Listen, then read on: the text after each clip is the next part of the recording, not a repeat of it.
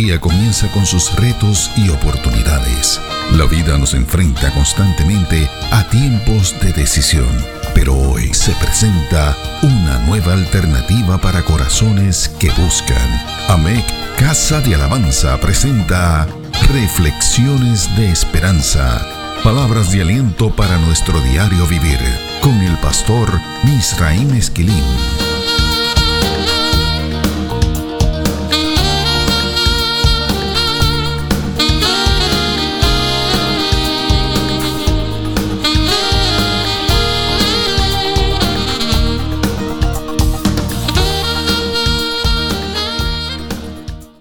Recibe bendiciones del Señor. La reflexión anterior nos permitió presentar un pequeño bosquejo bíblico de quién es Cristo como hombre y como Dios. Reconocemos que este tema es uno inagotable e intenso. Tuvimos la necesidad de entrar en este debido a las aseveraciones acerca de Cristo que Pablo hace en el primer capítulo de la carta a los Efesios. Nuestras conclusiones no pudieron ser otras. Cristo es 100% hombre y 100% Dios. Además, las naturalezas de Cristo, su naturaleza humana y su naturaleza divina, no podían cancelarse entre sí. Ahora bien, es importante afirmar que al final de los tiempos no veremos a un Cristo con dos naturalezas. La Biblia dice que la iglesia encontrará lo siguiente cuando suba al cielo para reunirse con el Señor. Leemos en el libro de Apocalipsis en el capítulo 4 los versos del 6 al 11. Y delante del trono había como un mar de vidrio semejante al cristal. Y junto al trono y alrededor del trono cuatro seres vivientes llenos de ojos delante y detrás. El primer ser viviente era semejante a un león. El segundo era semejante a un becerro. El tercero tenía rostro como de hombre y el cuarto era semejante a un águila volando. Y los cuatro seres vivientes tenían cada uno seis alas, y alrededor y por dentro estaban llenos de ojos, y no cesaban día y noche de decir, Santo, Santo, Santo es el Señor Dios Todopoderoso, el que era, el que es y el que ha de venir. Y siempre que aquellos seres vivientes dan gloria y honra y acción de gracias al que está sentado en el trono, al que vive por los siglos de los siglos. Los veinticuatro ancianos se postran delante del que está sentado en el trono y adoran al que vive por los siglos de los siglos. Y echan sus coronas delante del trono diciendo, Señor, digno eres de recibir la gloria y la honra y el poder, porque tú creaste todas las cosas, y por tu voluntad existen y fueron creadas. Es obvio que esta descripción es similar a la visión que el profeta Isaías tuvo acerca de Dios en la revelación que él comparte en el capítulo 6 del libro de su profecía. Además, el vidente de la isla de Patmos nos ofrece la siguiente descripción del cielo. Leemos en el capítulo 20 del libro de Apocalipsis los versos del 11 al 16. Y vi un gran trono blanco y al que estaba sentado en él, de delante del cual huyeron la tierra y el cielo, y ningún lugar se encontró para ellos. Y vi a los muertos grandes y pequeños de pie ante Dios. Y los libros fueron abiertos, y otro libro fue abierto, el cual es el libro de la vida. Y fueron juzgados los muertos por las cosas que estaban escritas en los libros, según sus obras. Y el mar entregó los muertos que había en él y la muerte y el Hades entregaron los muertos que había en ellos, y fueron juzgados cada uno según sus obras. Y la muerte y el Hades fueron lanzados al lago de fuego.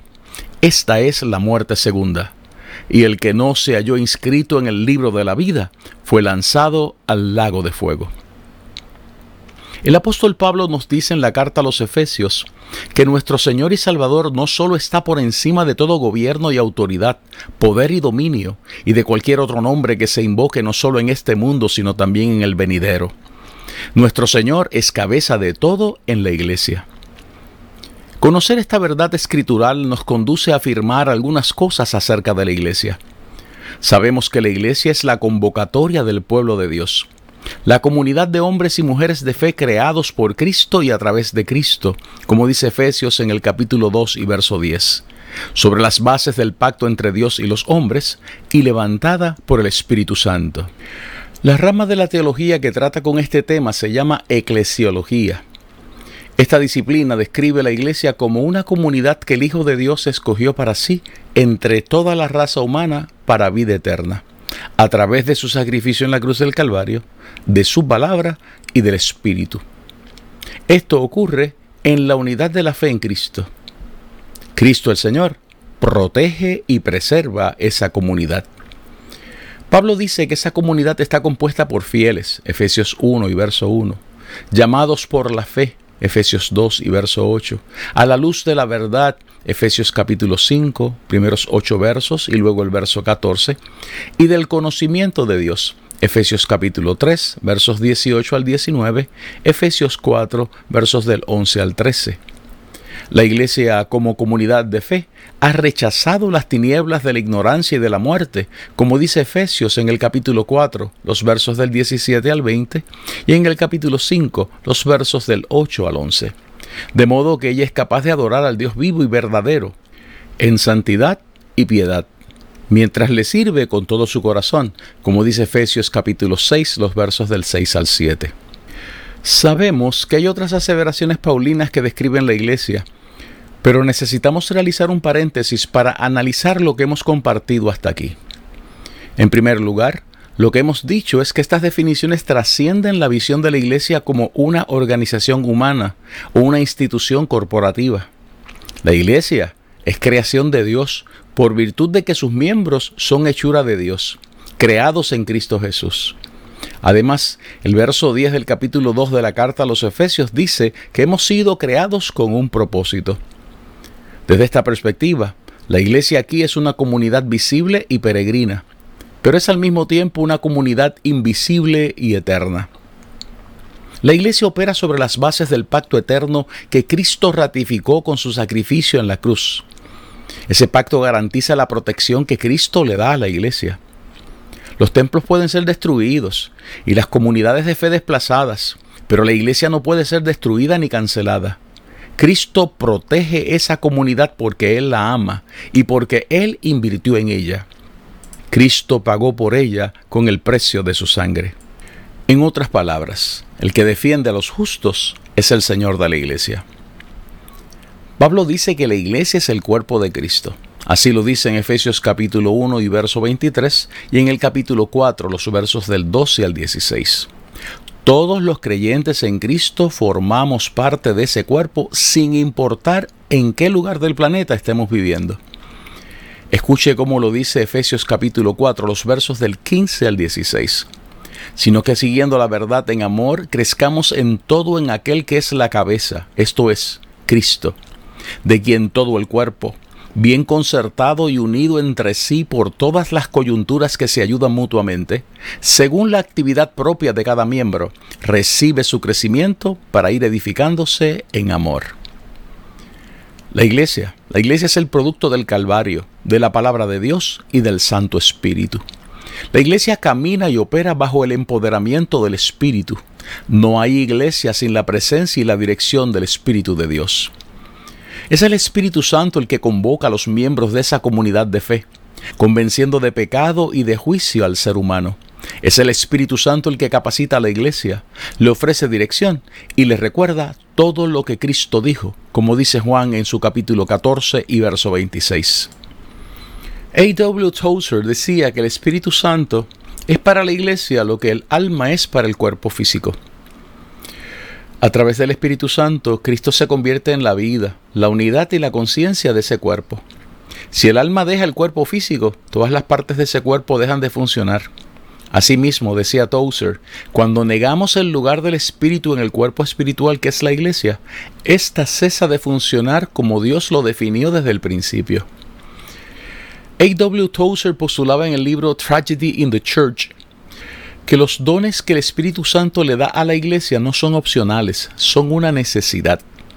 Tozer decía que un hecho lamentable es que él no conocía ninguna denominación o comunión en el mundo que hubiese llegado a comprender a la perfección la doctrina y las metas de la vida espiritual que se le piden al cuerpo de Cristo.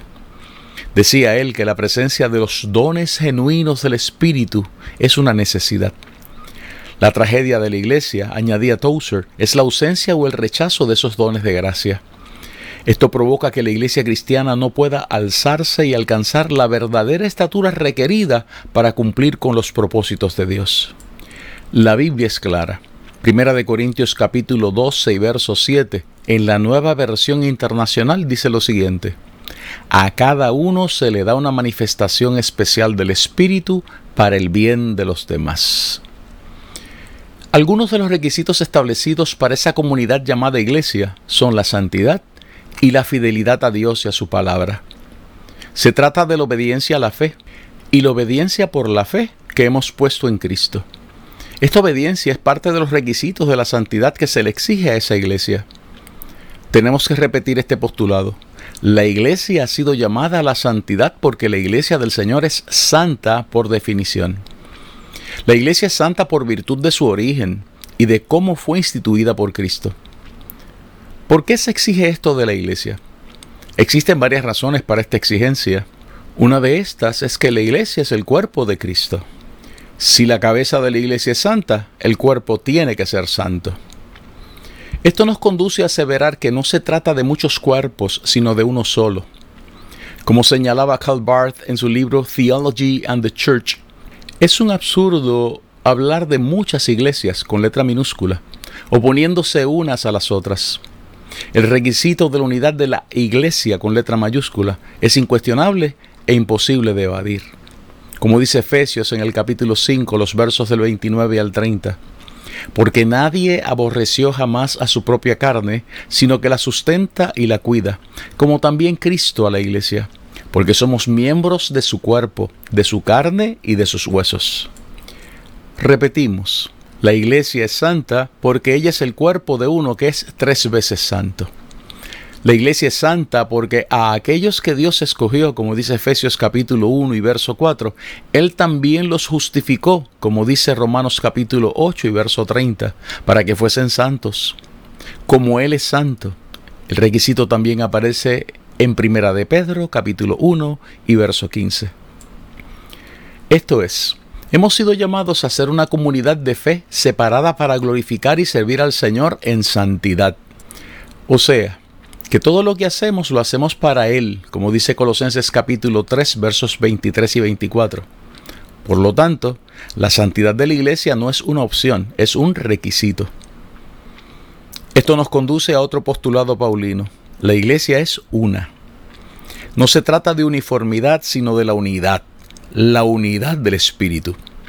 Escuchemos como lo dice en Efesios capítulo 4 los versos del 3 al 6 solícitos en guardar la unidad del Espíritu en el vínculo de la paz, un cuerpo y un espíritu, como fuisteis también llamados en una misma esperanza de vuestra vocación, un Señor, una fe, un bautismo, un Dios y Padre de todos, el cual es sobre todos y por todos y en todos. Tenemos que entender que una cosa es tener cohesión y otra cosa es tener unidad. Por ejemplo, la unidad política puede producir cohesión, pero esta no se compara con la unidad biológica. Los miembros de un partido político pueden abandonar sus filas y continuar siendo una entidad separada.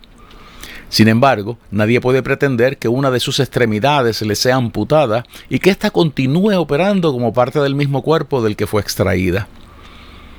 Pablo analiza esto en la primera carta a los Corintios cuando dice lo siguiente, Primera de Corintios capítulo 12, versos del 13 al 18. Porque por un solo espíritu fuimos todos bautizados en un cuerpo, sean judíos o griegos, sean esclavos o libres, y a todos se nos dio a beber de un mismo espíritu. Además, el cuerpo no es un solo miembro, sino muchos. Si dijera el pie, porque no soy mano, no soy del cuerpo por eso no será del cuerpo. Y si dijere la oreja, porque no soy ojo, no soy del cuerpo, por eso no será del cuerpo. Si todo el cuerpo fuese ojo, ¿dónde estaría el oído? Si todo fuese oído, ¿dónde estaría el olfato? Mas ahora Dios ha colocado los miembros, cada uno de ellos, en el cuerpo como Él quiso. Reafirmamos que la Iglesia no es una organización política o una institución que aprendió a mantenerse unida. La iglesia es el cuerpo de Cristo y es de Él y de su Espíritu que emana esa unidad. Esa unidad solo puede ser desarrollada a través del amor genuino que Dios ha depositado en el corazón de cada creyente por el Espíritu que nos ha sido dado. Así lo dice Pablo en su carta a los Romanos en el capítulo 5 y verso 5. Repetimos, la presencia del Espíritu Santo patrocina y empodera ese derramamiento del amor de Dios, y es esto lo que nos llena de esa esperanza que nunca nos deje en vergüenza. Además, ese derramamiento produce unidad. La iglesia es también universal. El concepto teológico para definir esto es la catolicidad. La iglesia es católica por definición.